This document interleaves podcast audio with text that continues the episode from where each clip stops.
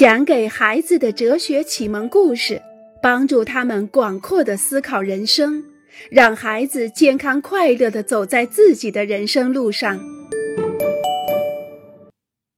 约翰是谁？约翰拆下缠在脸上和身上的绷带。我希望手术没有失败。他一边想，一边走向镜子。他仔细地看了看自己的鼻子、嘴巴和眼睛。手术太成功了，没有人会认得出他来，就连自己的体型都和以前不一样了。约翰很满意，他开始想，起一个什么新名字呢？约翰改变了自己的体型和容貌，他的身体每一部分都发生了变化。但是他认出自己，他仍然知道他就是约翰。我的身体是属于我的，但我的身体又不是我的全部。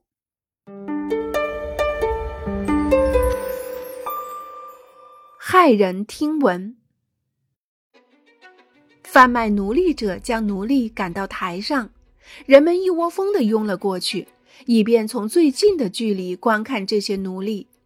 一个购买者飞快地戴上一副白手套，他用手指蹭了蹭一个奴隶的牙齿，然后转向贩卖者：“您说他只有二十岁，可是他的牙齿已经老化了，好像四十岁。四十岁？不可能！”贩卖者一边反驳，一边推着他的奴隶：“来，汤姆，给他看看你是如何活蹦乱跳的。”购买者仔细地观察着，真的，这个奴隶身体不错，确实还可以在种植园里用上一段时日。我买了，您还想要其他的吗？贩卖者一边收钱一边问道。这个故事太骇人听闻了，但是我们知道它是真的。在好几个世纪中，成千上万的男人、女人和孩子被当作奴隶贩卖，数百万的人被迫沦落成简单的躯体，一个重量、一节身高、一团肌肉，一个受剥削直到剩下最后一口气的躯体，机器一般的躯体。当有些人看上别人的肉体，仅仅是肉体的时候，这些人忘记了。每个肉体之中都隐藏着感情、品味、记忆、欲望和计划。这些人忘记了人的精神的存在，他们扼杀了人类的本性。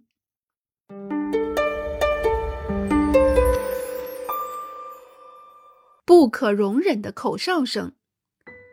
杰西卡和康斯坦斯实在无法忍受了，在他们家的楼下有一群男生总在骚扰他们。只要他们一出门，就会听见他们吹口哨，对他们的大腿、衣服、胸部、臀部等评论一番。早上穿衣服的时候，他们总会考虑是否太短、太招摇，或是太紧身。现在，当他们穿过广场的时候，甚至会低下头走路。这些男生每天对杰西卡和康斯坦斯的外表品头论足，把他们只当做一具简单的躯体，只有一个个组成部分的躯体。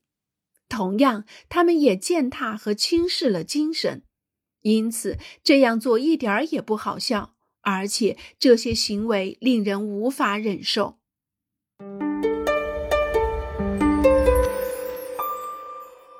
他人的目光。快看，那个男生就是那边穿白衬衫的那个，还不错。不过你不觉得他有点太胖了吗？米凯听到了两个正朝他这边看的女生的谈话，他转过身，想知道他们正在谈论谁，可是他的后面一个人都没有。我们的思想是完全看不见的。但是我们的身体却置于他人的目光之下，没有办法，就是如此。我们无法选择他人的想法。米凯也被别人的目光包围着，被这两个女孩的目光所围困。也许我真的很胖，米凯收收腹，自言自语地说：“其实，米凯已经照过几百次的镜子，他知道自己。然而，人们好像总需要知道别人对自己身体的评价。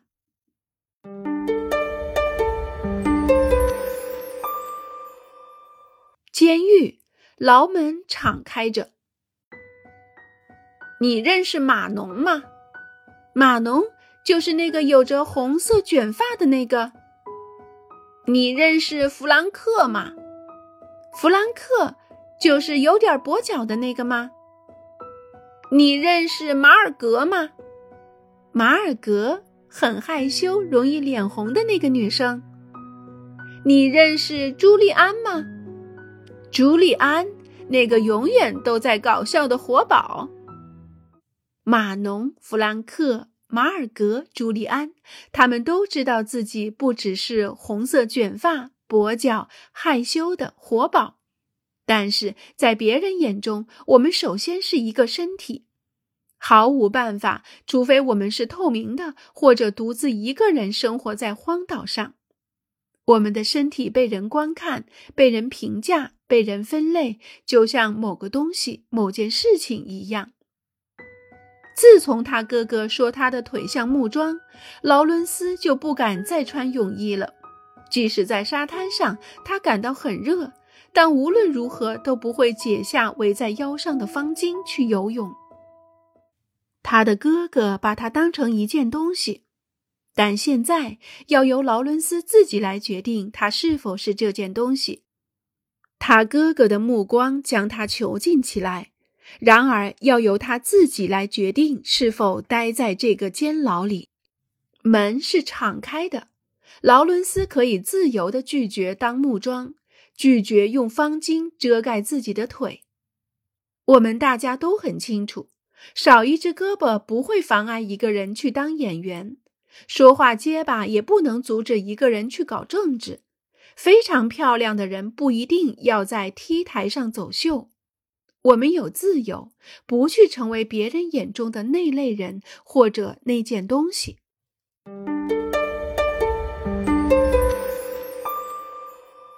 柔软的心与宽大的额头。格朗斯很有头脑。你哥哥呀，真是一副热心肠。不用替伊万担心，他的肚子能撑船。伊韦特在数学方面心有灵犀。皮埃尔的鼻子真灵敏，什么都能感觉到。你完全可以放心，埃克托尔的肩膀宽着呢。虽然这里头说的是头脑、心肠、肚子、心灵、鼻子、肩膀，但是人们却听得懂。实际上，这里说的是格朗斯有天赋，哥哥乐于助人，伊万度量很大，伊维特有数学天赋，皮埃尔直觉很准，埃克托尔能够担当。难道乐于助人与心肠的温度有关吗？直觉来自鼻子吗？勇敢与肩膀有关系吗？有时我们也会听到这样的话：胖人很大方，下巴前翘的人总是很积极，白人就是这样，黑人就是那样，额头大的人聪明，嘴唇薄的人吝啬。这就是说，一个人的性格可以由他们的身体。肤色、身高、体重等等来决定。既然是这样，为什么不用指甲的形状或是大腿的长度来决定呢？